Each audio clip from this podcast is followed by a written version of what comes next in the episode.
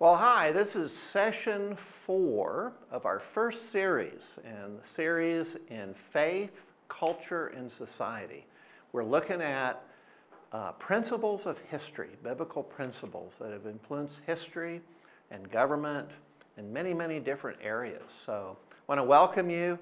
We've been learning about these principles. I want to review just real quickly what a principle is as we start our third principle. This is the principle of Christian character. Principle is the cause, source, or origin of a thing. So anything has a cause, source, or origin for it. A principle is that from which anything springs. It's like a seed. It's a general truth or a primary truth that has many subordinate truths depending on it. So, the last couple sessions, we've talked about this seed that we split open, and inside is a plant. It's got the leaf, it's got the root, and that plant is ready to spring forth. We plant it in the ground and we get this type of plant. If you plant the right seed, you get the right kind of harvest. So that's hopefully what we do with our families and in our churches.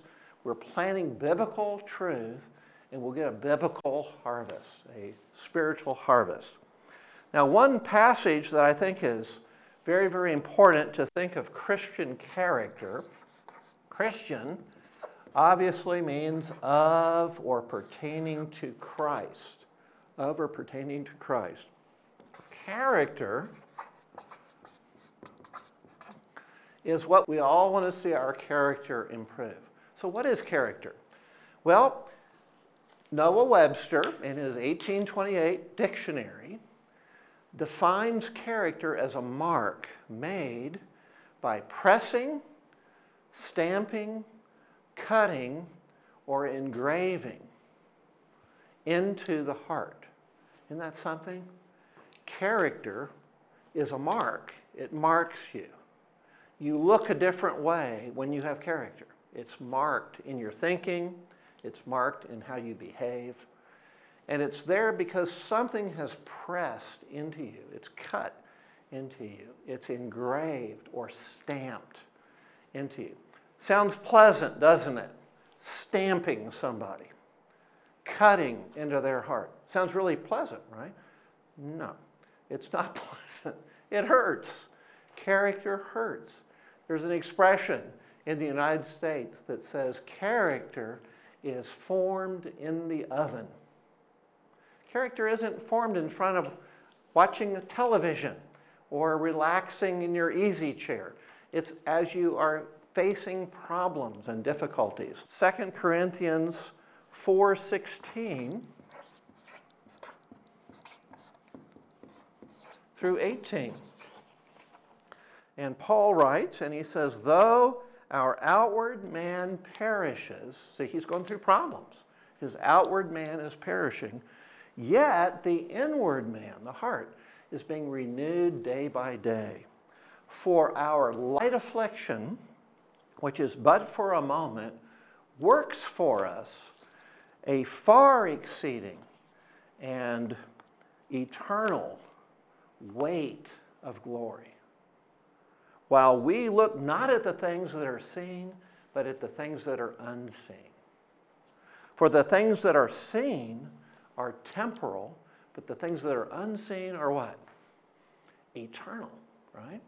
So we're to keep our eyes not on the seen, but we want them on the unseen. Keep looking to the eternal.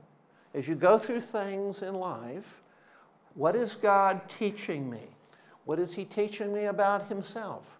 How is He shaping my character? How is He shaping my life? See? See, that's that principle.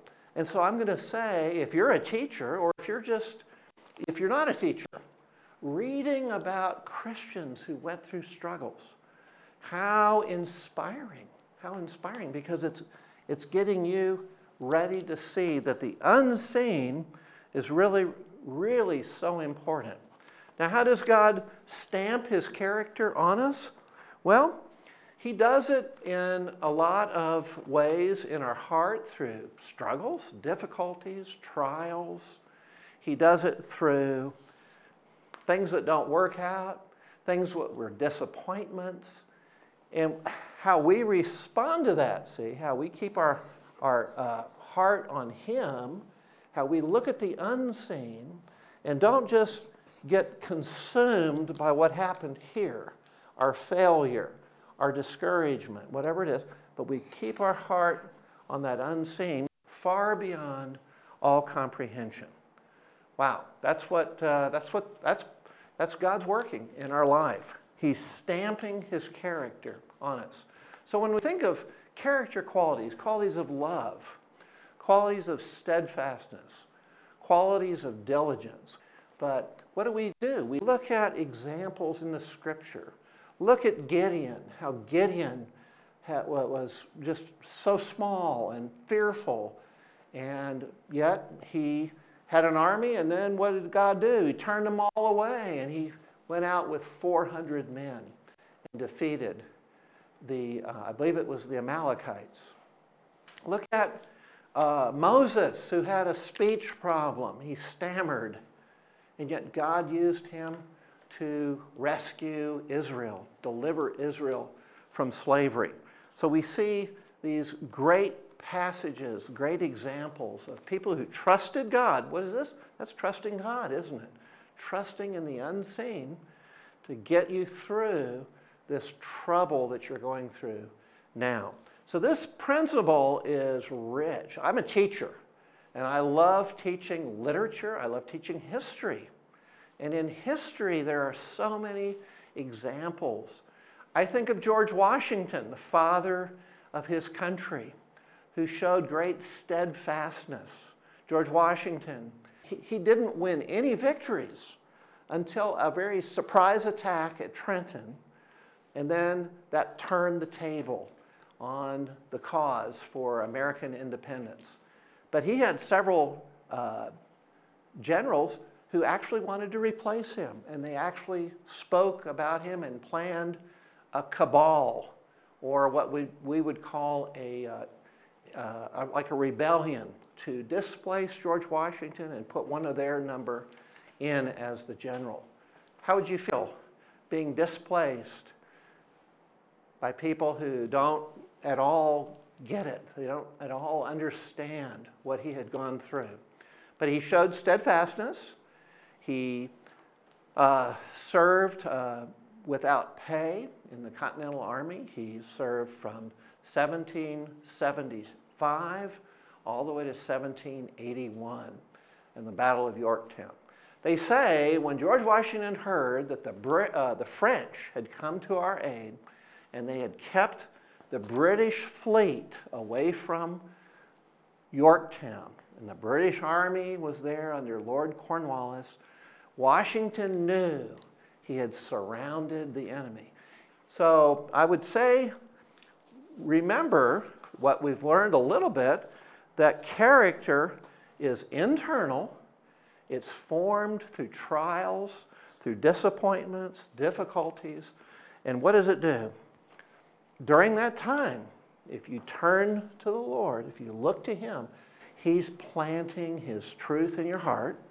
He's strengthening your character, and you're going to come out stronger in the end. We see this over and over. God bless you as you live that out and as you allow God to plant those truths in your heart. Thank you.